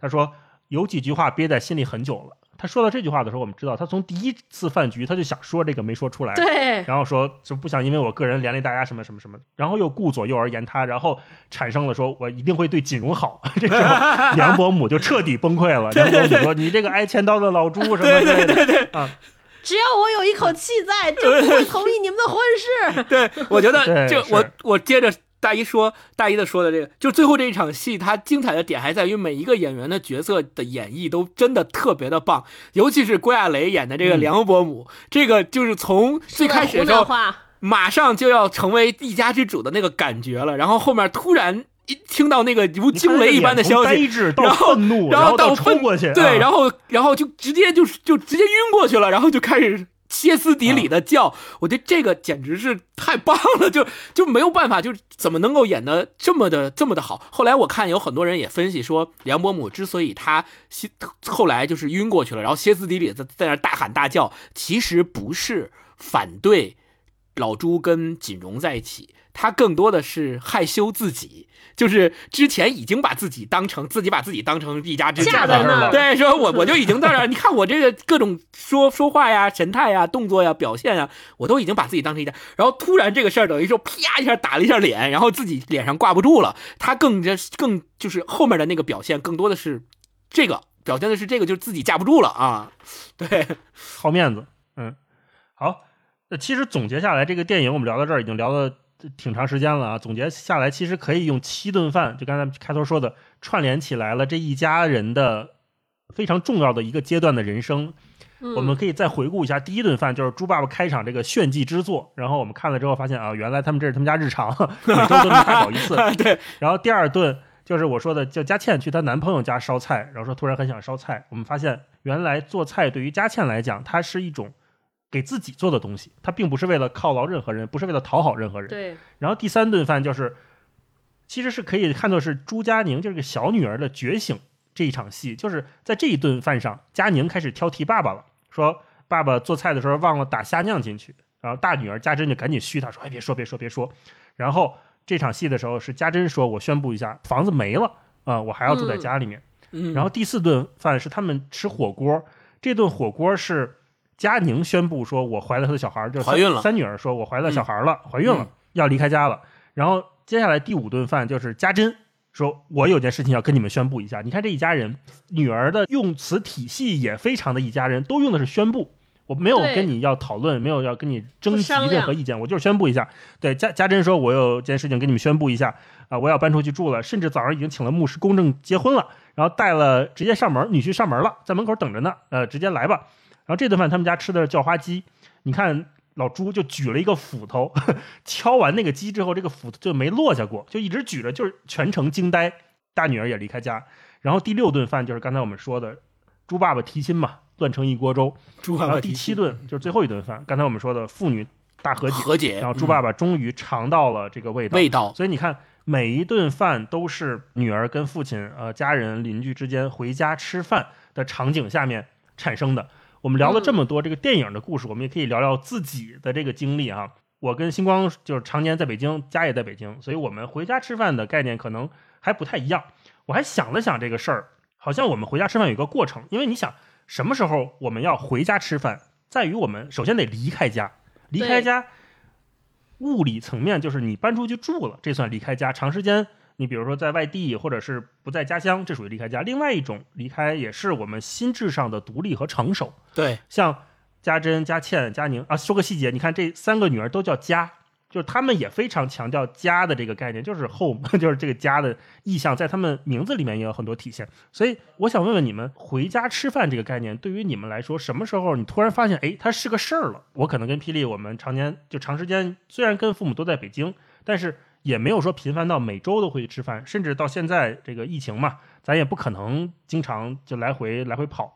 像超哥更是，呃，家在呃都不在北京，呃，在包头。那回家吃饭这个事儿。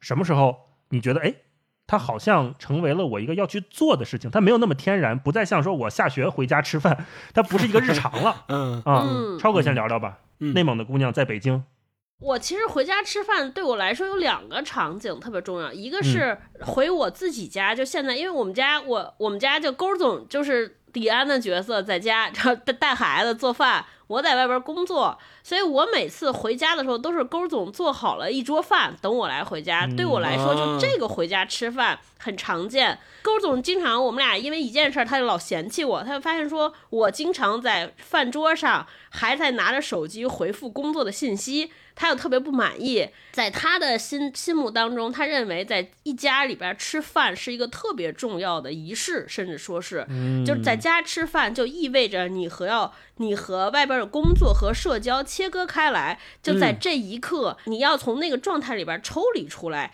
你要用心体味每一餐每一饭的味道，然后聊的话题也最好不要和工作相关。就回家吃饭，在我们这个场景里边，就意味着说，你整个人要从一种忙碌的或者向外的状态，回收到一种你自己的、更属于你自己的、更活给你自己看的那个状态来啊。这就相当于一个原点，你从这儿切割，你进了这个家门，你就是这个家里的人了。但是我老做不到。我是那种对吧？回家吃饭的时候，心里还想着我靠，这个事儿还没回呢，我得赶紧回，然后就经常来这上起冲突啊啊！我现在也是觉得，就比如说，即便是我都是我们俩吃饭，或者我们一家三口吃饭，在外边吃饭和在家里吃饭完全有不一样的感觉。就在家里吃饭，我现在才觉得它算是个吃饭，就是在外边下饭馆就觉得是个用餐啊。对，你是裹了个饭，就是我经常说有家的感觉。对，在外边吃饭呢，我经常感觉就是没有感情，就是你没有情绪，没有情感在里边。我也就大家顶多顶多会说，哎，这个饭咸了淡了，不会不会 care 那些事儿。就只有在家里饭桌上，好像才会，你会在这个饭桌会聊起家长里短，然后聊起邻居，聊起孩子，好像才会有那种家的感觉，就有那种锅气和烟火气。我觉得这特好。第二个就是说的，说是回家是一件事儿，就是上大学就来北京离开家，所以每次回家吃饭变成了一个，也是一种回归，就是那种像，就是你得必须提一口气儿，说做好准备，说我要回家了，因为你要从一个大城市，对，从一个大城市的那种每天忙碌的状态切回到。我们老家的那种生活很悠闲很慢，而且由于我做的职业，无论是广告公关还是现在的工作，跟那个城市好像融入不进去，因为你你永远没法在那个饭桌上跟大家说你是干什么的，永远说不清楚，换了很多工作也说不清楚。做播客的，大家问你在哪直播呀？是是是，所以。所以就反倒那个时候回家，有的时候是需要扮演的。说以前上学回家，我会觉得回家就是你要卸下外边的所有防备，包括我前面讲的跟勾总回我们家，他是卸下防备、卸下武装，你可以安心做自己的一个状态。等到上了大学来到北京再回家吃饭，反倒是一个需要二度扮演的角色。你需要在那通过那一餐回家里的饭来着告诉大家你过得还不错。然后让大家里不要担心你，让父母对你放心，就变成了那样一个从小到大的一个特别不一样的变化。我反倒是特别怀念小时候在饭桌上，我觉得中国人的家庭都会有这种，因为我们是一个不太会表达爱，甚至不太会注重情感表达的民族。我们人身上可能就。对我们这个人身上好像不具备这种基因，所以很多的情啊、爱呀，或者我对你的关心，都都只能用吃饭这件事儿来代替。没有饭，好像你就开张不开嘴，张不开口。对你得加个菜，你得倒个酒，才能显示出来我对你的关心。而且你就想，大家可以想象一下，比如说如果。可能我觉得年轻一代的同学和爸爸妈妈没有这种账，像我们这代人，比如你爸要是跟你说，哎，你过得好不好啊？最近怎么样？都觉得说，我靠，是不是有事儿？我是不是犯错误了？但这种话，为什么叫我大名儿？对对，就这种话，只有在饭桌上，大家甚至说有点喝几口才开始说，哦，你们过得还挺好的，我还挺才能够进入这个传情达意的部分，对。不然之前只能是信息和宣布，就之前都是打电话也好，都是说事儿。是的，是的。嗯，对，所以我就觉得，就是对我来说，饭桌就是有这样的变化。你们俩呢？你们俩北京孩子。来，星光说说你回家吃饭这个日常吧，因为我知道星光就是定期要回爷爷奶奶家吃饭。以前我们俩小时候一块玩的时候，比如周末有的时候就约不着他，干嘛去了？说每周得。定期的回到老人家那边，嗯，这是我还挺羡慕的。对，就是因为呃，我爷爷奶奶他们也在北京嘛，然后我我我呃，我从小也是生活在跟爸妈一起生活在北京，没有去过外地，只有我大学的时候自己在外地生活过，那就是另外一个回家吃饭的概念。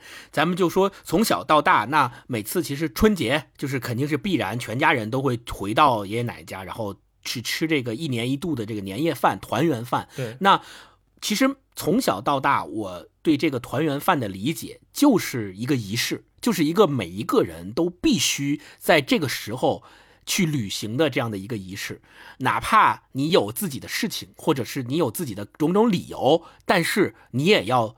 在这个时间点赶回去跟大家一起坐下来，好好的吃这样一顿饭，这个仪式感是从小就建立在我的认知里的。就是我几乎认为这件事情是不容置疑的，也是没有办法推脱的。就像《饮食男女》里面讲，他们周日晚上这一顿回家吃的饭是没有任何事情可以阻挡的，约会也不行啊，开会也不行，工作也不行，领导安排也不行。就是我，我今天晚上不行，我就得回家吃饭啊！我爸已经做好在家等着我了。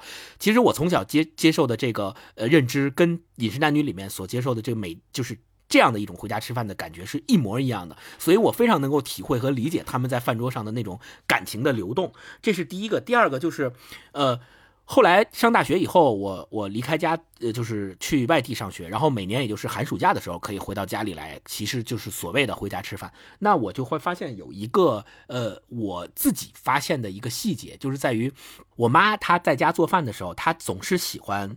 在家给我做饭吃，哪怕这个做饭是需要更麻烦，就你因为你现现代社会外卖啊什么这堂食啊，就各种其实很方便，也不是说你你不在家做饭你就就饿死了吃不上了，其实没有这种事情。但是作为我妈来说，她就特别希望我能够在家吃，就是每顿都在家吃，这是她的一个愿望。我觉得这个愿望的背后，这个愿望的背后并不是在于说她不相信我在外面。就会饿着，或者是在外面就吃不上好的。他他只是说把对我的这种关怀和关心放在了这顿饭上。他这个是对我的一个牵挂的具象化和牵挂的实体化的这样的一个东西。包括再往前推，我前面说到的，从小到大去回爷爷奶奶家吃饭。其实爷爷奶奶对这些子女们，他们分散在平时可能各自有各自的生活和各自有各自的工作，也不住在一起。那对于每一年度的这个回家团圆的这一顿团圆饭的仪式感的追求，也恰恰是这种牵挂感情的具。具象化和实体化的一种表现，所以我觉得回家吃饭这个话题啊，就是咱们借着饮食男女这个事儿来说，其实就是回家吃饭这个事儿。每一次我们会发现，中国人对回家吃饭这个事儿有执念，这个执念就在于说，就是你你看春节每一年的春节，新闻媒体上必有报道，不论刮风下雨。不论出现什么问题，都得回家吃饭。就是有钱没钱回家过年这件事情，是中国人的一个必须要做到的一件事情。那为什么我们这个民族他就有这样的一个习惯和传统，有这样的执念？我觉得恰恰就是从长久以来社会传统所流传下来这些东西，我们认为通过这样的一种仪式感的东西，我们能够得到家庭的温暖、家庭的照顾、亲戚朋友之间的这种感情的交流，这个东西是无论如何没有办法替代的，也没有任何其他的东西可以替代的。我觉得这个是我们这个民族吧，应该说在这么长的历史长河中所拣选出来的这样的一个仪式感的东西流传下来了。我也希望，如果现在呃还有听我们这期节目的朋友。呃，还家里边还继续保留着这种仪式感的这种传承的东西，就珍惜，一定要珍惜，就是一定要珍惜这种能够回家吃饭、回家团圆的机会啊！我觉得这这特别好。也也许也许再往后发展，这个社会发展的越来越现代化了，可能这种机会越来越少了。嗯，大家我觉得是一种遗憾，真的是一种遗憾。嗯，而且最好能亲手动手帮帮忙，这确实不一样，比比等吃 现成的强，哪怕洗洗碗呢。对，超哥说这个动手帮帮忙啊，就让我想到我们家回家吃饭有一个不变的传统，就是我妈会给我做可乐鸡翅。这个可能就是我觉得每家肯定都有招牌菜啊，你像北京家庭，一个是炸酱面，就是这个夏天春夏吃会很很开心。然后另外，如果秋冬回家，我妈大概率就会做一盘可乐鸡翅。我所谓的能帮忙呢，就是我去买可口可乐。我们家永远都是要常备那个，因为早年。可口可乐就它还是一点二五升的，已经是最大瓶了嘛。我肯定是要去楼下小卖部或者是超市里面去买一桶回来，要买大桶的，因为如果买小瓶的话，做完可乐鸡翅我就没得喝了，我还得留着自己 喜欢喝可乐，我得我得留着啊。我们家没永远不变的就是饭桌上会有一盘这个金灿灿、黄澄澄的可乐鸡翅，嗯，另外还有半桶已经冰好了的可口可乐放在那儿。我觉得那个那是我。回家吃饭非常具体的，刚才不是说聊细节嘛？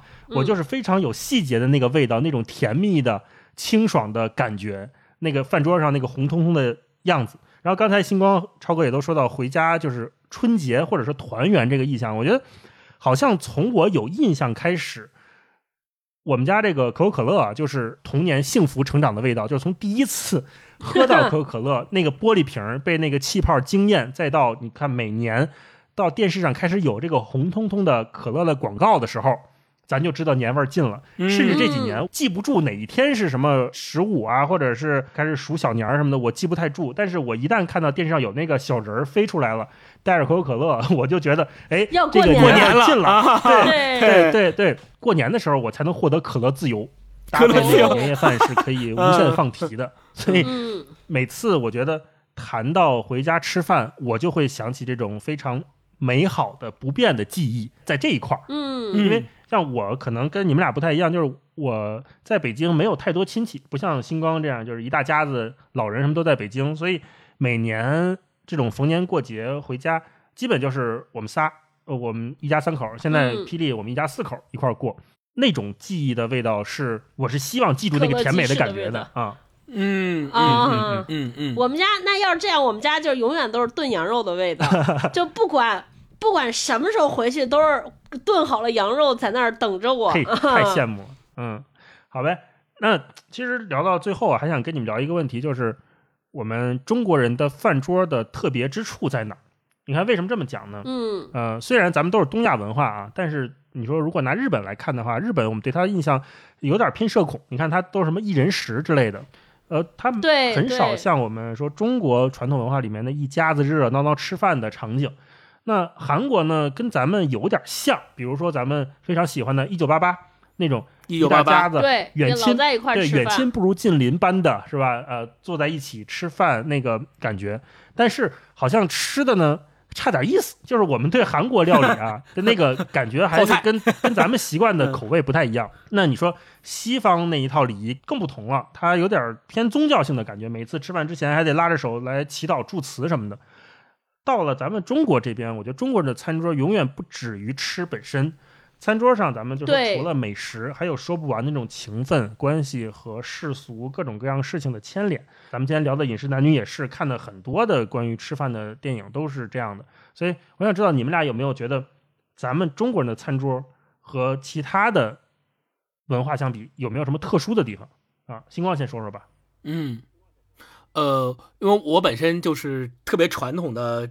中国东方传统文化下家庭长大的人，所以我只能说我的体感，因为我也没有，其实西方文化虽然也有接触，但是肯定没有那个体感嘛。那我我自己的感受就是，我们的特殊之处就在于中国人。只有在这样一大家的坐在一起吃饭的场景下，才能激发我们那独有的心流。就这个独有的心流包括什么呢？就包括大一和超哥刚刚说到的这个各种感情的交汇、纠缠，甚至于是那种吵架，就是就甚至于现在我看很多电影里面啊，比如说春节大一大家聚在一块儿，肯定会有各种冲突，不管是观点上的冲突还是生活上的冲突都会有。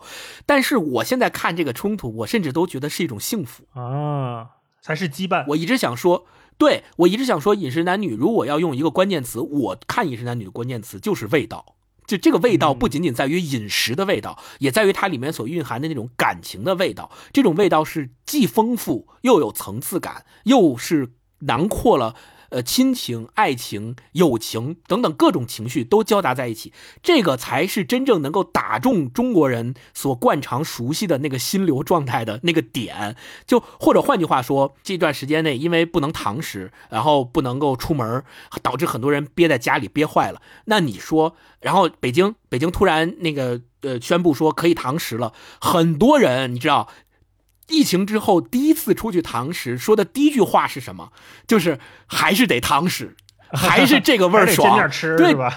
对对，真的真的就是这个意思。所以你要想，你你跟朋友、跟工作伙伴、跟同事在一起堂食，都有这个感觉。更遑论跟自己最亲密、最亲密的亲人们、家人们在一起吃饭是什么样的感觉。所以我们中国人不能缺了这个。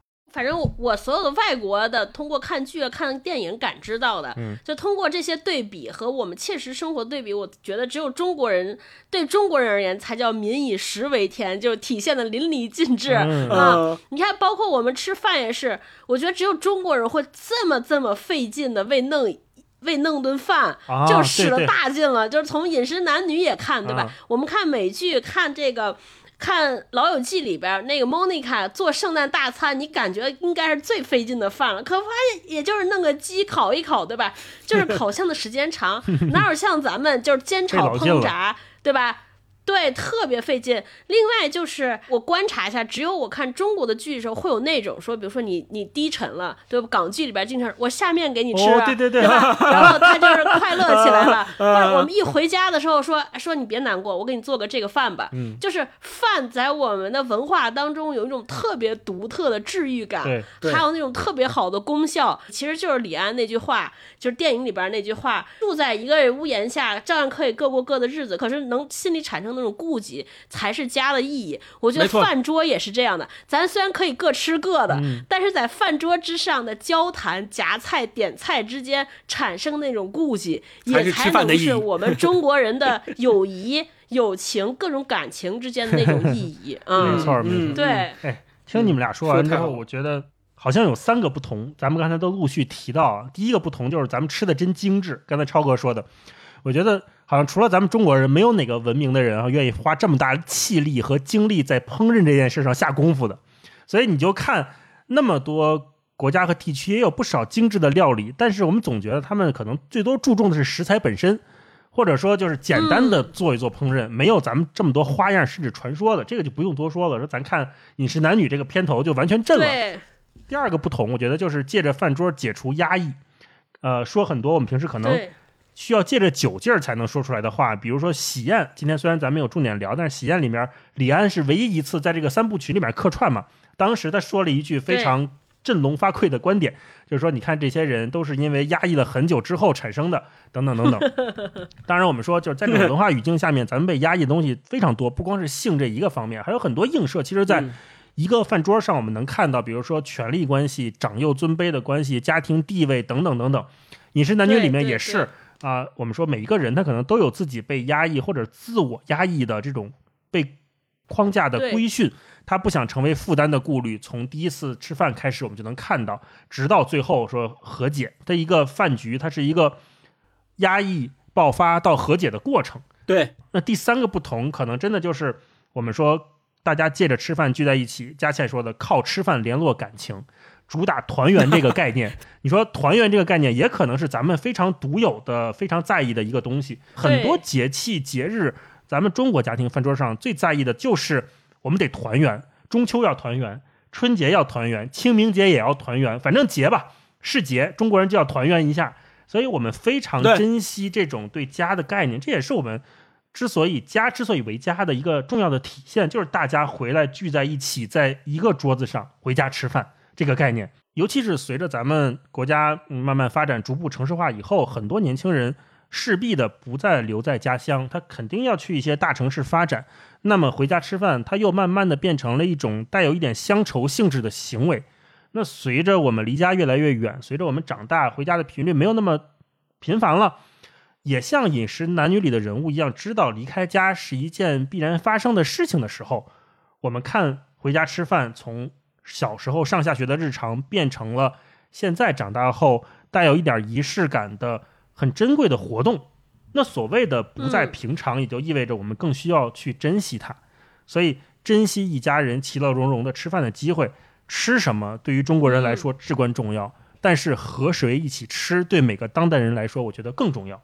那，对我们今天聊了这么多哈，也是特别希望大家能听完这期节目之后，可以回家吃顿饭，是吧？跟家人回家吃饭，有机会聚一聚。等这个疫情过去了，或者出行更自由一点了哈。那节目最后呢，我们再次感谢可口可乐对我们家可乐鸡翅的支持和 对本期节目的赞助播出啊。节目的支持。对，刚才我们也都是喝着可乐录的，仲夏夜。对，我们每个人喝一个冰可乐，真的是太爽了啊！那也欢迎大家在干杯。好，我们远程干个杯啊！那也欢迎大家在评论区说一说你对于美食或者回家吃饭的记忆的回忆，或者你们家有什么招牌菜，跟我们说一说，好不好？然后参与好互动的朋友呢，会有机会在喜马拉雅获得喜马拉雅惊喜礼盒，也可以点击喜马拉雅节目页面播放页的小黄条，跳转到可口可乐活动页面，还有更多惊喜等着你，好吧？那我们今天这个饮食男女和回家吃饭就跟大家聊到这里。希望每个人都能尽快回家吃饭。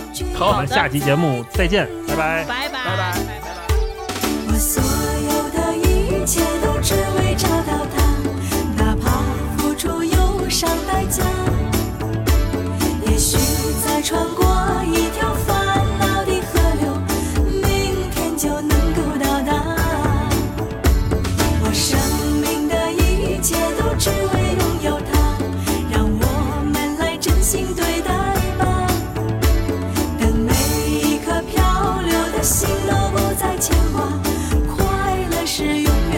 家。